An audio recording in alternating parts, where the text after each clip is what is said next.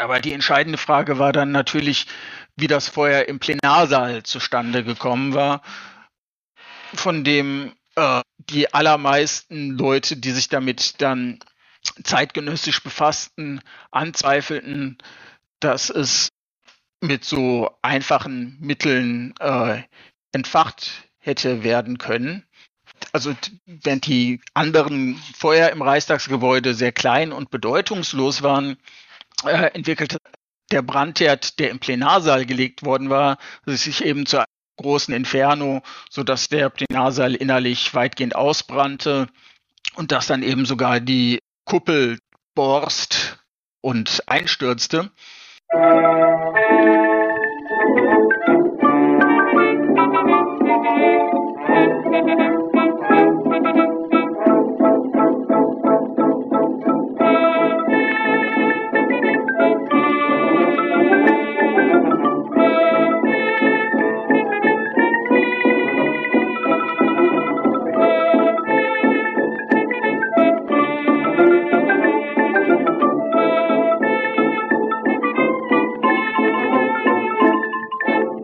Diese Folge von Geschichte Europas ist der erste Teil eines ausführlichen Gesprächs, das ich mit Dr. Rainer Ort über den Reichstagsbrand 1933 geführt habe. Dieses Ereignis gilt, im Zusammenhang mit der Reichstagsbrandverordnung des Folgetages,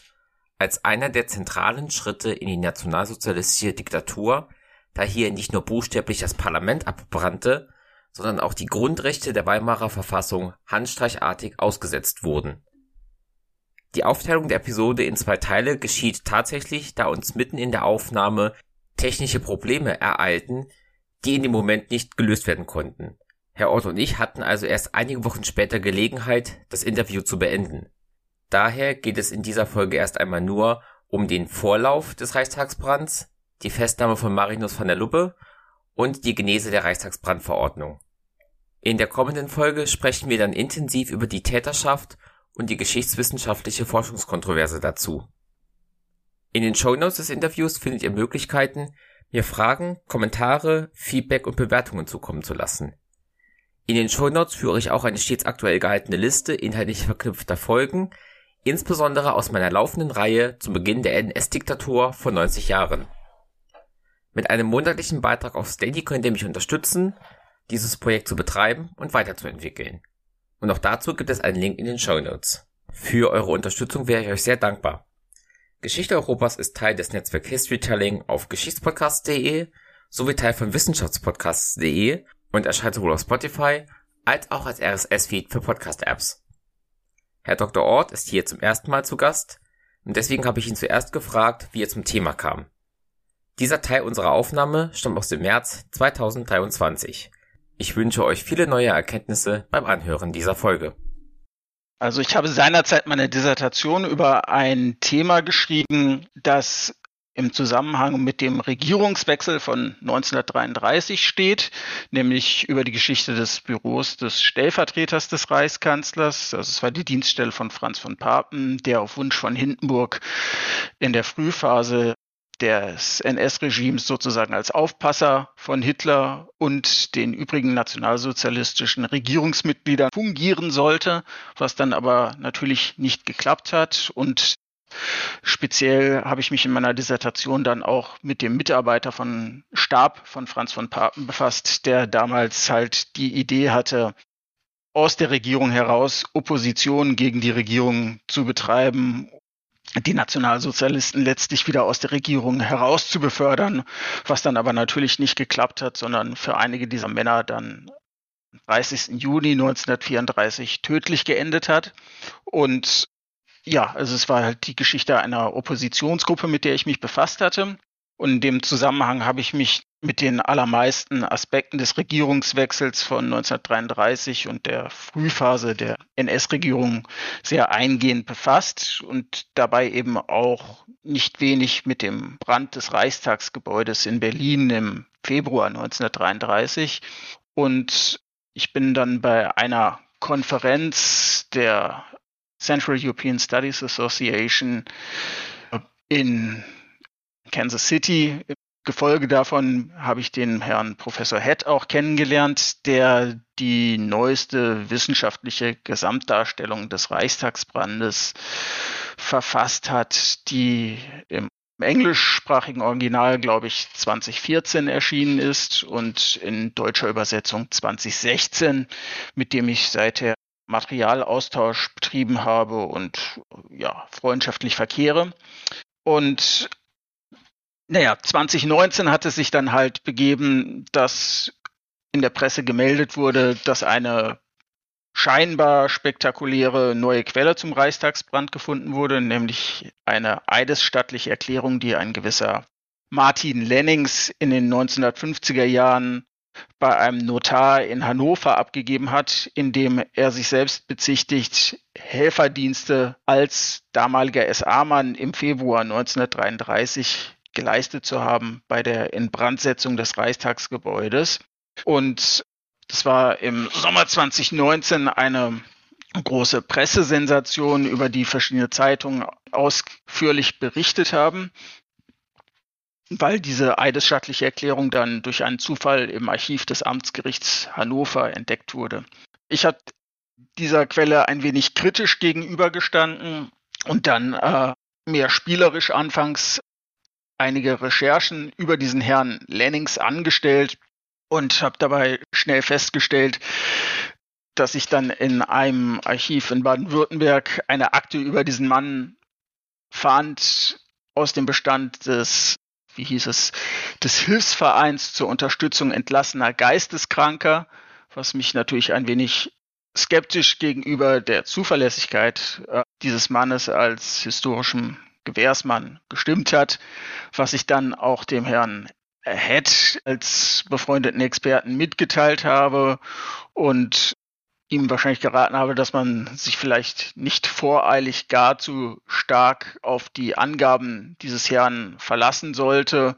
Und irgendwie hat es sich dann eingependelt, dass der Head mir empfohlen hatte, doch eine Studie über die Zuverlässigkeit oder den Wert dieser neuen Quelle anzufertigen und mich mit der Person des Herrn Lennings eingehender zu befassen. Daraus ist dann zunächst eine interne Ausarbeitung entstanden, die ich 2019 über den Herrn Lennings und seine Behauptungen über den Reichstagsbrand verfasst habe. Und die Ausarbeitung ist dann 2021 beim Wissenschaftsverlag Kohlhammer in Stuttgart in Form einer kleinen Monographie dann öffentlich gemacht worden. Also es ist dann ein kleines Büchlein mit dem Titel äh, Martin Lennings und das Rätsel des Reichstagsbrandes, in dem ich halt die Biografie des Herrn Lennings aufarbeite und mich damit befasse, was er so über den Reichstagsbrand von 1933 alles behauptet hat und seine verschiedenen Angaben, soweit dies eben möglich ist, auf Basis anderer Quellen äh, auf ihre Richtigkeit oder zumindest ihre Plausibilität, wenn die Richtigkeit nicht definitiv festzustellen ist, prüfe und erwäge und das Ganze eben kontextualisiere. Und äh, ja, so hat es sich dann eben ergeben, dass ich zu der Gruppe der Leute gehöre, die dann wissenschaftlich zu dem Thema publiziert haben und wahrscheinlich dann zu dem relativ eingeschränkten Kreis der Leute, die dazu publiziert haben und sogar noch am Leben sind. Weil ähm, die meisten prominenten Experten zu dem Thema haben halt in den 1960er, 70er Jahren publiziert und sind so äh, nach der Jahrtausendwende allmählich natürlich altersbedingt weggestorben. Und über die Täterschaft und auch die Debatte über die Täterschaft und deren Bedeutung werden wir sicher gleich noch ausführlich sprechen.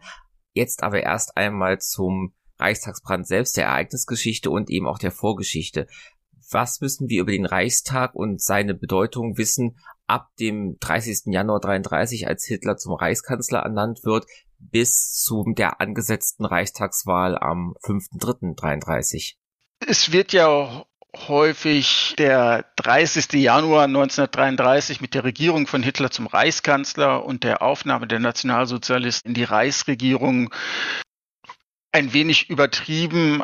eine Zäsur, also eine geschichtliche Zäsur behauptet. Aber für sich selbst gesehen war der 30. Januar eigentlich nichts Besonderes, sondern es war ein Regierungswechsel und keine Revolution, wie die Nationalsozialisten dann halt später immer sehr großspurig behauptet haben.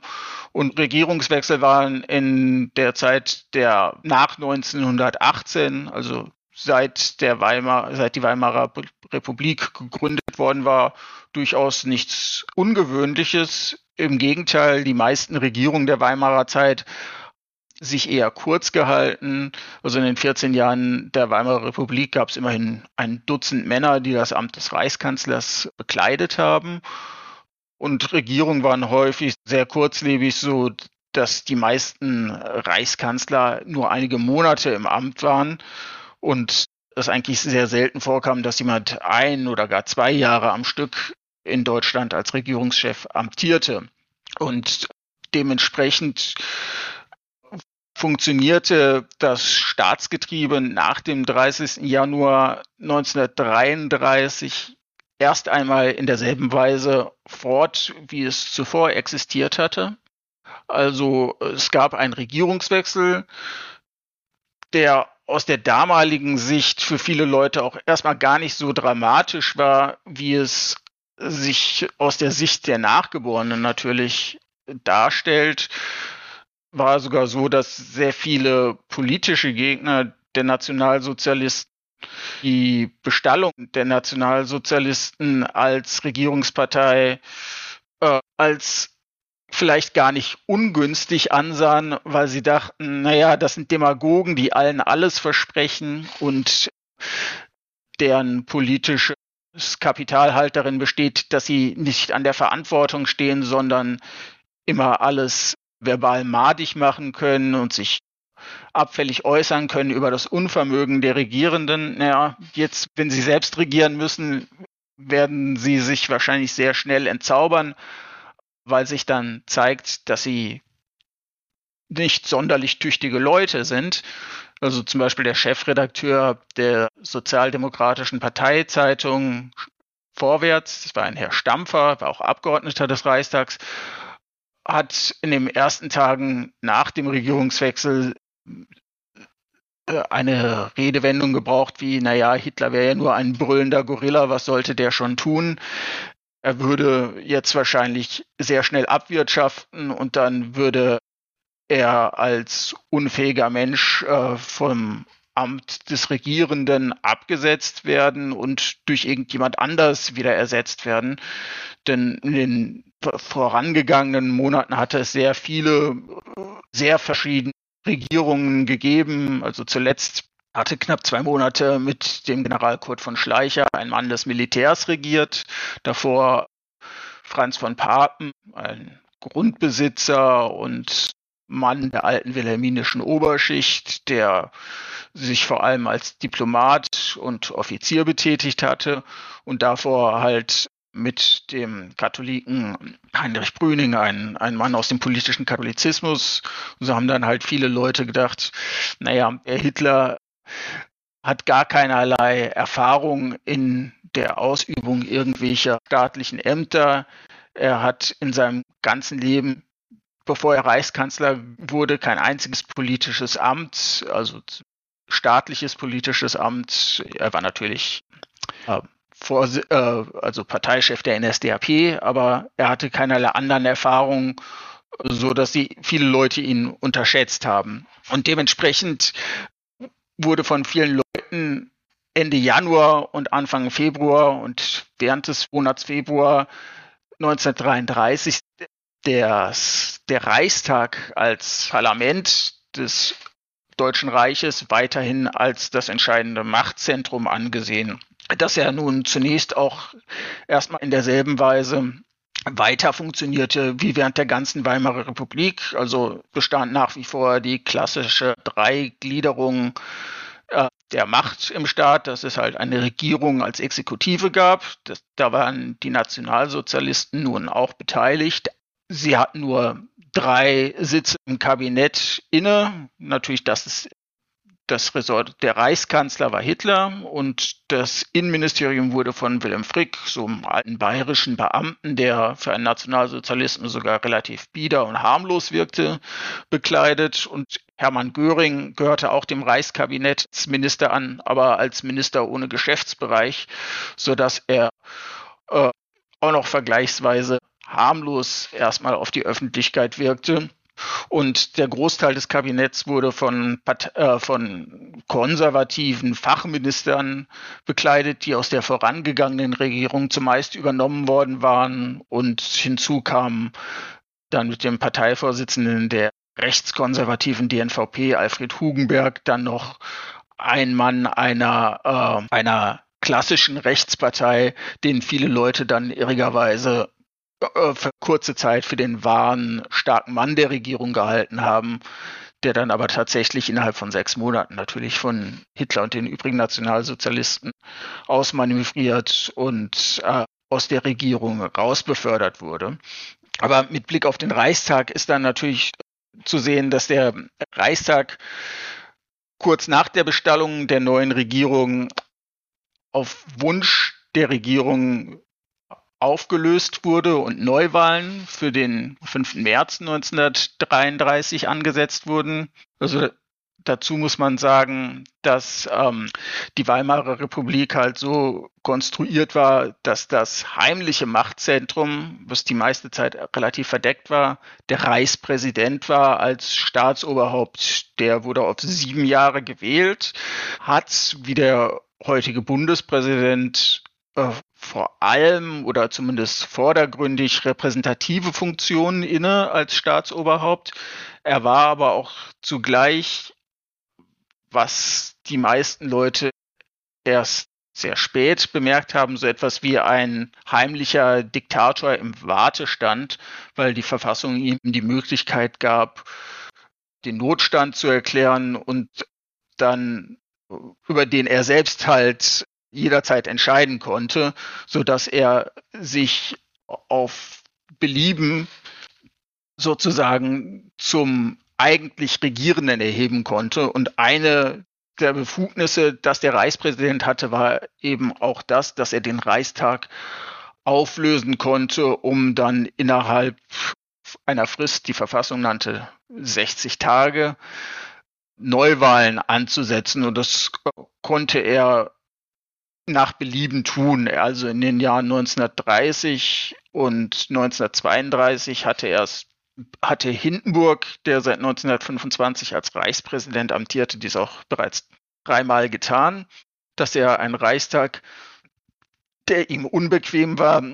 weil er die Regierung, die er als Staatsoberhaupt ernannt hatte, nicht in der von ihm gewünschten Weise unterstützte, bereits dreimal aufgelöst. Und dies war dann auch beinahe unmittelbar nach der Ernennung der neuen Regierung mit Hitler als Kanzler und Franz von Papen als seinem Vizekanzler und Beaufsichtiger erfolgt, weil also Hitler hatte kurz nach seinem Regierungsantritt, weil er ja keine parlamentarische Mehrheit hinter sich hatte. Also die NSDAP stellte zu dieser Zeit 32 Prozent der Reichstagsmandate, also eine Minderheit. Und auch wenn man die Unterstützung der DNVP, die an der Regierung beteiligt war, hinzurechnete, hatte die Regierung Hitler erstmal nur knapp 40 Prozent des Reichstags hinter sich, während die große Mehrheit halt hm, gegen die Regierung stand. Also die zweitstärkste Partei waren die Sozialdemokraten, dann auch die katholische Zentrumspartei und die Kommunisten und eine Reihe kleinerer Parteien, die dann noch von den alten Parteien liberalen Zuschnitts und moderat konservativen Zuschnitts und von diversen winzigen Interessenparteien übrig waren. All diese anderen Parteien stellten halt die Mehrheit. Hitler hatte dann am Tag nach seiner Ernennung zum Reichskanzler Verhandlungen oder richtiger Scheinverhandlungen geführt,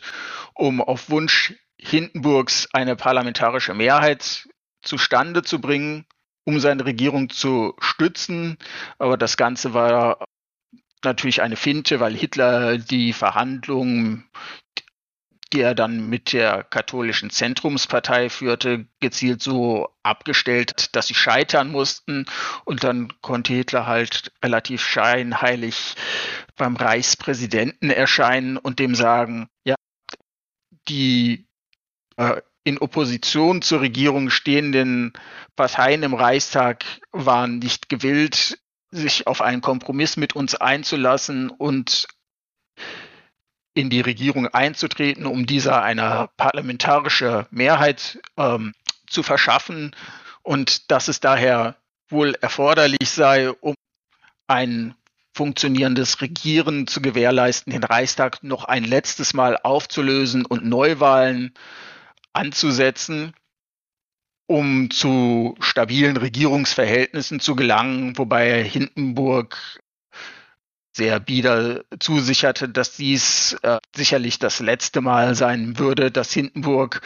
von seinen Sonderbefugnissen Staatsoberhaupt Gebrauch machen müsste und den Reichstag Kraft seiner Amtsvollmachten als Reichspräsident auflösen musste, was Hindenburg immer ein wenig unangenehm war, wenn er derartige Schritte aus machtpolitischen Erwägungen traf, auch willentlich traf, aber als ein Mann so von sehr altmodischen Ordnungsvorstellungen und Sittlichkeitsprinzipien äh, tat Hindenburg sich mit so etwas immer schwer, aber hat dann halt Anfang Februar den Reichstag aufgelöst als Präsident und Neuwahlen für den März ausgeschrieben. Und so kam es dann halt, dass während des Monats Februar in Deutschland Wahlkampf geführt wurde für die kommende Reichstagswahl vom 5. März 1933. Und der Reichstag dann eben während dieses Monats aufgelöst war, wobei die bisherigen Abgeordneten halt geschäftsführend noch Reichstag tätig waren. Also es fanden dann noch keine Plenarsitzungen statt, aber einige der Ausschüsse haben dann sozusagen kommissarisch weitergetagt, um den Tagesbetrieb bis zur Wahl weiter aufrechtzuerhalten. Ja, und Abend des 27. Februars 1933, also gut eine Woche vor den vor dem großen Wahltag, dem äh, das Land dann, naja, entgegenfieberte, ist vielleicht ein bisschen zu stark ausgerückt, aber eben vor dem Wahlen, von denen inzwischen alle Leute erkannten, dass sie sehr folgenschwer und bedeutungsschwer sein würden, hat es sich dann ereignet, dass am Abend des 27. Februar um kurz nach 21 Uhr das Gebäude des Reichstags weithin sichtbar in Flammen aufging. Also dazu muss man halt dann wissen, dass der Reichstag also zu dem Zeitpunkt natürlich keine Sitzungen stattfanden, weil der Reichstag ja aufgelöst war und dass der Reichstag ein weitgehend leerstehendes Gebäude war, in dem es dann nur sehr wenige Pförtner und Hauswächter und so weiter gab, die dann äh, um die Tageszeit während der sitzungsfreien Periode überhaupt in dem Gebäude anwesend waren,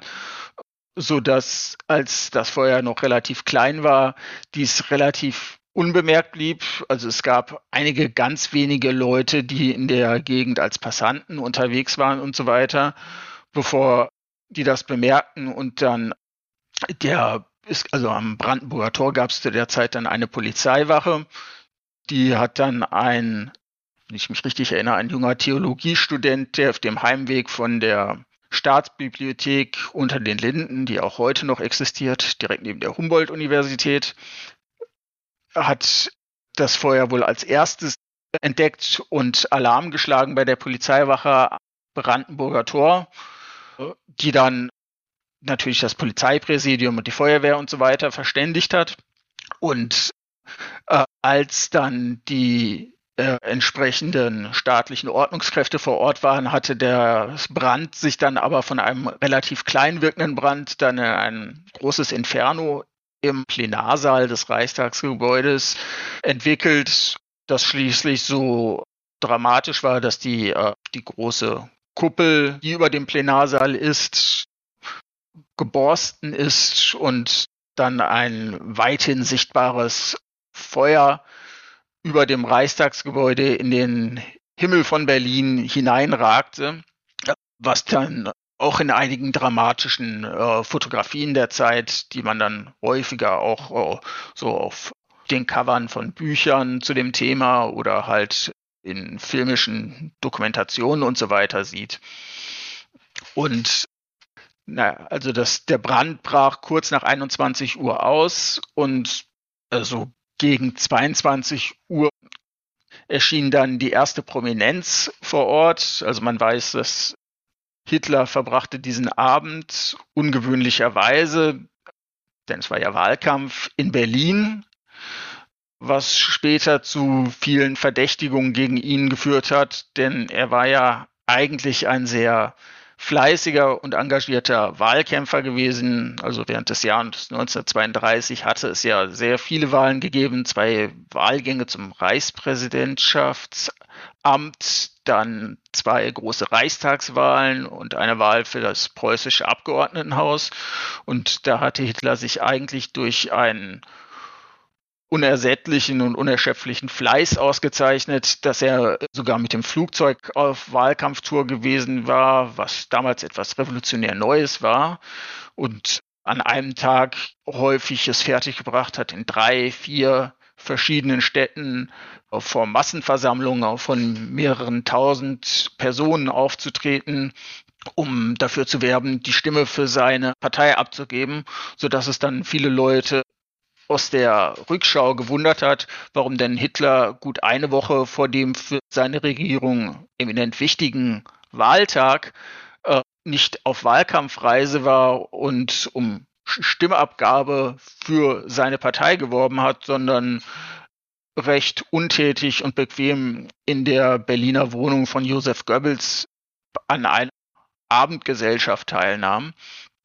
Aber es ist natürlich erstmal noch kein zwingender Beweis, dass er wirklich wusste, dass sich an diesem Tag etwas ereignen würde. Aber zumindest ein Moment, das nachdenklich stimmt. Also Hitler ist dann zusammen mit Goebbels, nachdem die beiden die Meldung erhalten hatten, dass der Reichstag brennt, zum Reichstagsgebäude gefahren. Dort hat er dann auch äh, Hermann Göring angetroffen, der, wie ich ja schon erwähnt habe, damals bereits der Reichsregierung als Minister ohne Geschäftsbereich angehörte. Zusätzlich zum Amt des Ministers ohne Geschäftsbereich in der Reichsregierung war Hermann Göring aber auf Landesebene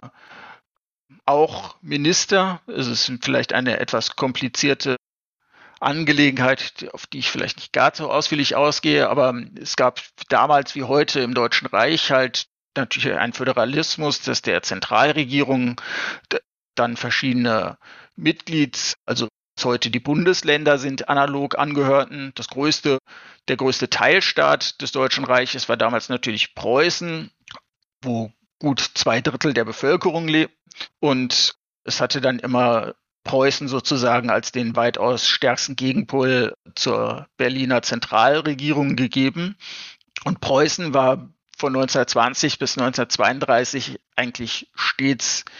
und ununterbrochen in der Hand der Sozialdemokraten gewesen, die dort die stärkste Partei waren und die wichtigsten Regierungsämter gestellt hatten. 1932 hatte dann aber Hindenburg es gestattet, dass die damalige Regierung unter Franz von Papen im Juli 32 die preußische Landesregierung abgesetzt hatte und stattdessen eine, eine Sonderregierung eingesetzt hat, die sozusagen als bevollmächtigte Instanz der Reichsregierung Preußen bis auf weiteres regierte. Also allgemein wurde die Regierung dann immer als Regierung der Kommissare bezeichnet. Technisch war es so, dass halt der, der Reichspräsident und die Reichsregierung einen Kommissar für das Land Preußen bestellt hatten das war 1932 Franz von Papen gewesen. Dann zum Jahreswechsel 32, 33 war dies Kurt von Schleicher gewesen. Also es war dann immer die personelle Einheit des Reichskanzlers gegeben und äh, des Reichskommissars für das Land Preußen, so dass im Prinzip dort die alte Einheit der Ämter des Reichskanzlers und des de facto Ministerpräsidenten von Preußen wiederhergestellt wurde, die Bismarck äh, während der ersten 20 Jahre des Bestehens des Deutschen Reiches innegehabt hatte, weil es dann eben so war, dass der Reichskommissar für Preußen de facto halt die Geschäfte des preußischen Ministerpräsidenten innehatte und der Reichskommissar für Preußen äh, in der Regierung Hitler war dann erstaunlicherweise nicht Hitler selbst gewesen, sondern Franz von Papen. Als Hitlers Vizekanzler hatte dieses Amt inne, weil er sich ausrechnete, dass er durch die dadurch, dass er als Reichskommissar für Preußen dann die Regierungsgeschäfte des weitaus wichtigsten Teilstaates des Reiches innehatte, dann sozusagen ein sehr starkes Machtmittel in den Händen haben würden, würde, um so notfalls ein Gegengewicht gegen die Nationalsozialisten äh, stellen zu können, falls diese in der Reichsregierung nicht in der Weise agieren würden wie Hindenburg und Papen, als die möchte gern Beaufsichtiger und Zähmer von Hitler und seinem Anhang sich das wünschten. Und nun war es halt so konstruiert, dass der Reichskommissar für das Land Preußen verschiedene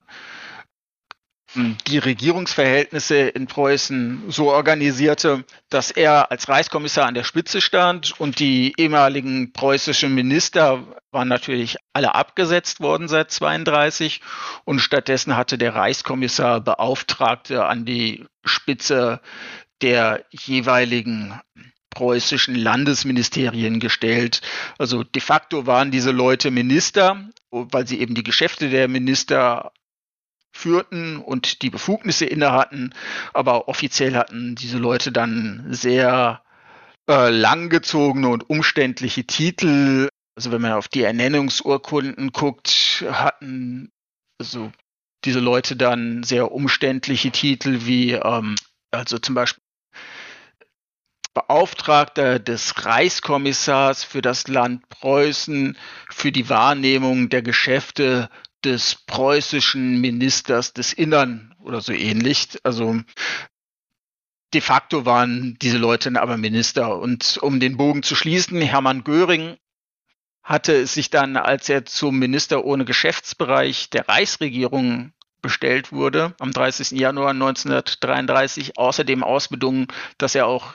also in die de facto preußische Landesregierung aufgenommen würde, und zwar eben als der Beauftragte für die Wahrnehmung der Geschäfte des preußischen Ministers des Innern. Also Göring war de facto zugleich zu seinem Ministerposten ohne Geschäftsbereich in der Reichsregierung auch im Grunde preußischer Innenminister.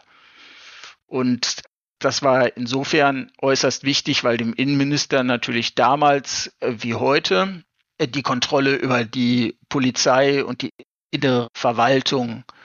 obliegt. Und so war es dann eben, dass gegeben, dass Hermann Göring seit dem 30. Januar 1933 an der Spitze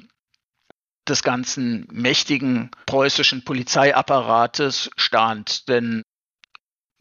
Preußen als das war dann natürlich das weitaus größte und bevölkerungsreichste äh, Teilland des Deutschen Reiches und Berlin gehörte natürlich auch zu Preußen, so dass die Polizei in Berlin auch in den Händen von Hermann Göring lag, der diese dann äh, steuerte. Und so begab es sich dann eben auch, dass am Abend des Reichstagsbrandes Göring laut dem späteren Bericht von seinem Adjutanten in seinem Büro preußischen Innenministerium saß, wo er dann eben als Beauftragter des Reichskommissars für die Leitung dieses Ministeriums dann seinen Geschäften nachging und dann eben auch die Meldung erhalten hatte, dass der Reichstag brenne, was er zunächst angeblich nicht geglaubt habe, aber er ist dann trotzdem eben zum Reichstag gefahren und hat dann vor Ort als der Mann, der eben de facto an der Spitze der preußischen Polizei und Verwaltung stand, dort die Leitung der herbeieilenden Sicherheitskräfte und Feuerwehrkräfte und so weiter übernommen, so dass als Hitler dann zusammen mit Josef Goebbels am Reichstag eintraf, er Göring bereits vorgefunden hat. Und auch Franz von Papen ist an diesem Abend noch am Reichstag erschienen, denn Papen hat ebenfalls ein wenig sonderbarerweise, anstatt Wahlkampf zu treiben, sich am Tag des Reichstagsbrandes auch in Berlin aufgehalten und er hat dann, während also Hitler mit Goebbels zu Abend gegessen hat, hat Papen zusammen mit Hindenburg, also dem Reichspräsidenten, zu Abend gegessen. Garde-Kavallerie-Club, auch sehr unweit des Reichstags, also in, in diesem ist in der Nähe des Brandenburger Tors feudaler Club alten Zuschnitts gewesen, von dem aus man dann sozusagen auch das Feuer am Himmel Berlins sehen konnte, so dass dann eben auch Papen am Reichstag erschienen, was also bedeutete, dass der Reichstag, der kurz nach neun Uhr zu brennen begonnen hatte, äh, gegen 22 Uhr dann äh, zur, ja, zum Tummelplatz der wichtigsten Männer der damaligen Regierung wurde, weil dann sowohl Hitler als auch Göring, als auch Goebbels, als auch Franz von Papen dort vor Ort erschienen, um sich ein Bild der Situation zu machen. Naja, und die Männer an der Spitze der Regierung haben dann vom Hauspersonal des Reichstags, soweit dieses um die Tageszeit noch vor Ort war, also es gab einige wenige Pförtner, die zu der Zeit sich im Gebäude aufhielten und dann natürlich die Polizeikräfte, die dazu geeilt waren und natürlich die Berliner Feuerwehr, die sich der Löschung mit der Löschung des Feuers oder äh, streng genommen müsste man sogar sagen der Feuer, weil es mehrere Brandherde gab, widmeten. Und die Situation, die sich dann darstellte, war die, dass nachdem Alarm geschlagen worden war, dass ein Feuer im Reichstag zu sehen sei, als Sicherheitskräfte sich zum Reichstag begeben hatten und begonnen hatten, auch diesen zu durchsuchen. Und in einer der, äh, es müsste in einer der Wandelhallen gewesen sein, also zumindest außerhalb des Plenarsaals, fand man dann einen etwas verwirrt wirkenden jüngeren Mann mit nacktem Oberkörper, der wohl sehr hektisch herumlief und äh, damit beschäftigt war, noch kleinere Feuer anzufachen. Also er hatte seinem eigenen Bekundungen zufolge äh, seine eigene Kleidung unter anderem dazu benutzt, um Feuer zu machen. Und dieser junge Mann war ein, wie sich dann herausstellte, nachdem man ihn erst zur Polizeiwache am Brandenburger Tor brachte und dann zum Berliner Polizeipräsidium brachte, ein junger Mann aus den Niederlanden namens Marinus van der Lubbe, der natürlich äh, in der Folge sehr berühmt geworden ist, war Jahrgang 1907. Es war so ein bisschen ein, ursprünglich hatte er das Maurerhandwerk gelernt, übte seinen Beruf aber infolge äh, eines Arbeitsunfalls nicht mehr aus, weil er in seiner Sehkraft stark beeinträchtigt war so dass er von einer kleinen Pension, die er so als Halbinvalide äh, bezog und von kleinen Gelegenheitsarbeiten. Und ja, dieser Marinus van der Lubbe war ein wenig ein, ein Schwarmgeist und ein, ja, vielleicht Tippelbruder ist vielleicht zu stark ausgerückt, aber jemand, den es nie allzu lange an einem Ort hielt und der stattdessen so als Wandergeselle äh, durch Europa zog. Also er hatte 1932 das Projekt gehabt, bis in die Sowjetunion zu wandern, ist aber natürlich nicht allzu weit gekommen, weil er in, Naiv, in seiner Naivität wohl unterschätzt hat, wie umständlich eine Reise von der Distanz war. Und im Februar 1933 war Manus van der Lubbe halt dann nach Deutschland gereist, um sich ein Bild der dort nach dem Regierungswechsel vom 30. Januar 1933 eingetretenen Lage zu machen, weil Lubbe war ja Kommunist, allerdings kein linientreuer Kommunist, der weiterhin in der kommunistischen Partei, also sei es der deutschen, sei es der niederländischen tätig war, sondern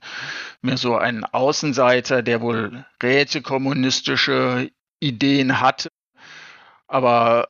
dabei sehr eigenwillig war, weil er sozusagen, was vielleicht ein bisschen ein Widerspruch in sich ist, vielleicht eher ein individualistischer Kommunist war, der sozusagen in der organisierten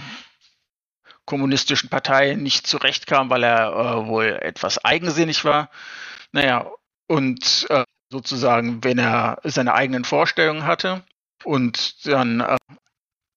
sich eben nicht so konform verhielt, wie das üblicherweise natürlich in den kommunistischen Parteien der Zeit gefordert wurde. Und dieser Manus van der Lobe äh, hatte sich dann eben im Februar 33 nach Deutschland begeben und er hatte, soweit man seinen eigenen Bekundungen glauben darf, dann recht schnell die Erkenntnis gewonnen, dass die Kommunisten in Deutschland oder, oder die Arbeiterschaft den Regierungswechsel vom 30. Januar noch nicht in ihrer seiner Bedeutungsschwere und seiner Gefährlichkeit für die arbeitenden Menschen erkannt habe und war wohl oft die Idee verfallen, dass man die Arbeiter in Deutschland irgendwie wachrütteln müsse, damit sie sich also entsprechend den alten romantischen Vorstellungen einer Revolution der arbeitenden Menschen eben in einem großen Aufstand gegen die neue Regierung erheben würden und diese sozusagen wegfegen würden, bevor sie sozusagen ihre Macht so weit ausgebaut hätte, dass sie zur unumschränkten Herrschaft im Land aufgestiegen wäre und sozusagen in der Lage wäre, die Arbeiterschaft in Deutschland effektiv zu unterdrücken und äh, sozusagen im Sinne faschistischer Herrschaft, wie ein Mann wie Lubbe sie verstand, unterdrücken und für ihre Ziele einspannen könnte. Soweit man dies aus den Aussagen von Lubbe gegenüber der Polizei dann entnehmen kann, äh, war er dann eben selbst auf die Idee verfallen, dass man ein weithin sichtbares Signal an die Bevölkerung in Deutschland setzen sollte, sich gegen sozusagen die faschistische Regierung, die jetzt in Deutschland am Ruder war, zu erheben. Also dass man die Leute auf, aufwecken und wachrütteln sollte, um gegen die Regierung zu agieren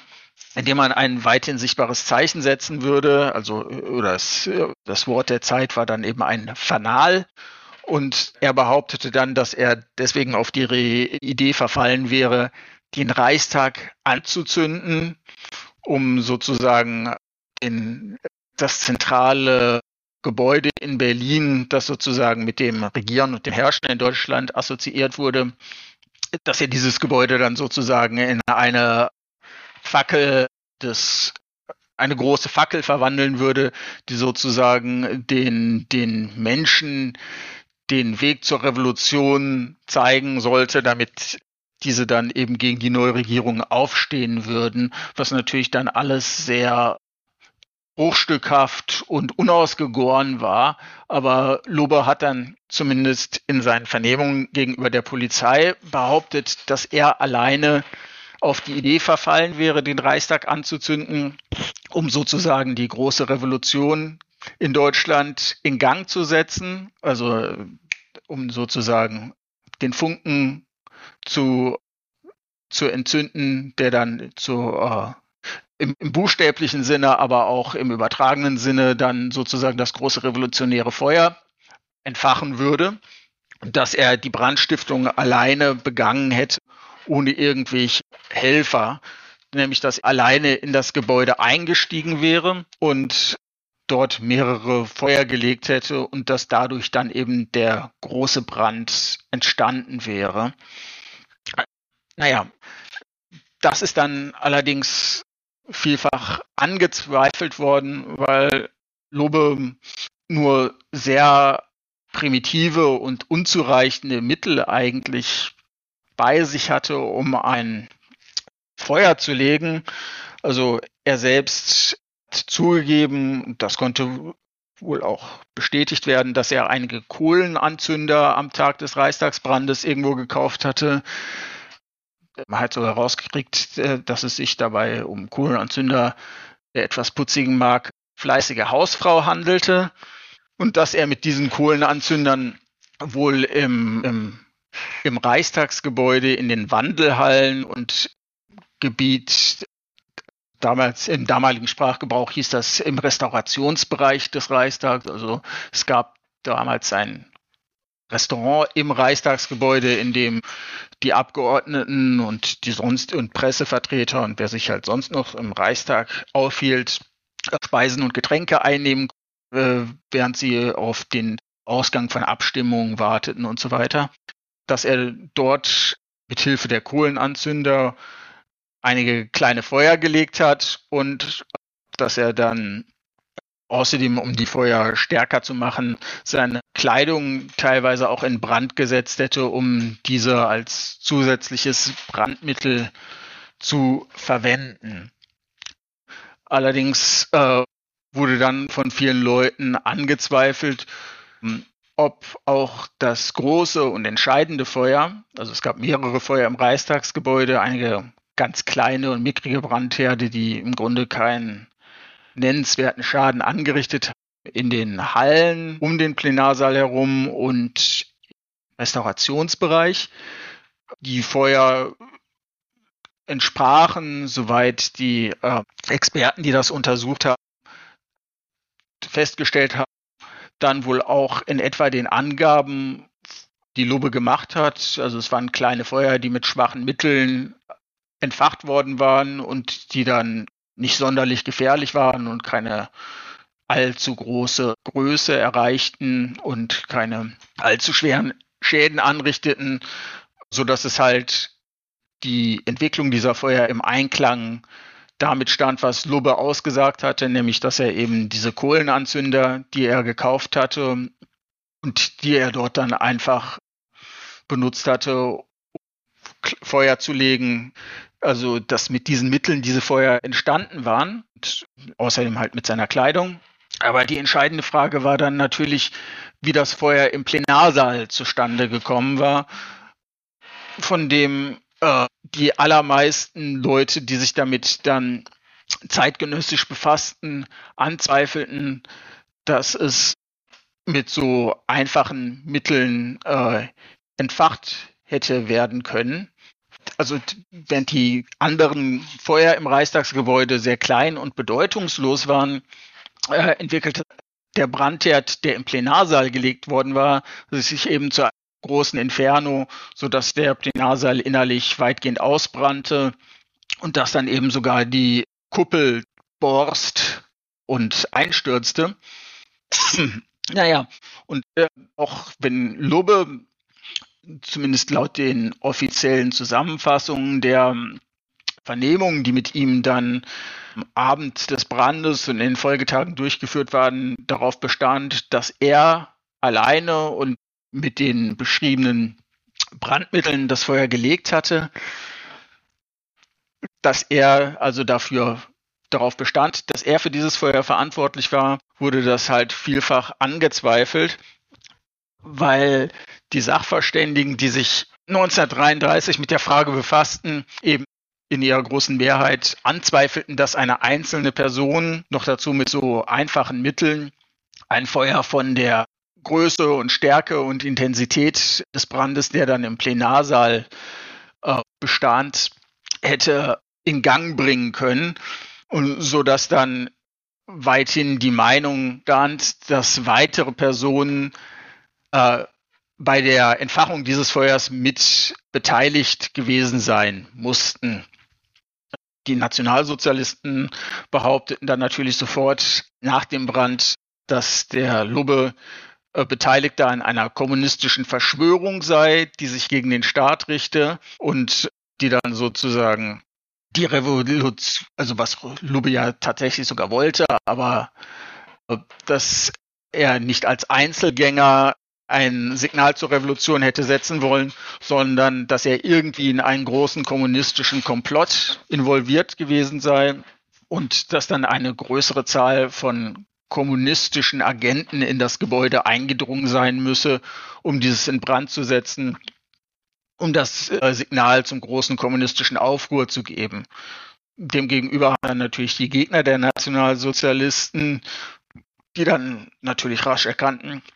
dass der Brand im Reichstagsgebäude, vor allem den Nationalsozialisten selbst, die ja an der Regierung waren, äh, nützlich war, weil er ihnen einen Vorwand gab, um gegen ihre politischen Gegner durchzugreifen. Also die Gegner der Nationalsozialisten argumentiert, dass Lubbe bestimmt nicht alleine das Feuer gelegt haben müsse, sondern dass er Mittäter gehabt haben müsse. Sie haben aber natürlich diese Mittäter in den Kreisen der Nationalsozialisten gesucht und argumentiert, dass Lubbe sozusagen als nützlicher Idiot von den Nationalsozialisten eingespannt worden wäre und vor ihren Karren gespannt worden wäre, indem Lubbe äh, sozusagen äh, ins Reichstagsgebäude geschleust worden wäre, um der Öffentlichkeit einen Sündenbock aus den vermeintlichen Reihen der Kommunisten zu, zu präsentieren, weil er natürlich nach seinem Selbstverständnis Kommunist war, aber eben äh, als kommunistischer Einzelgänger außerhalb der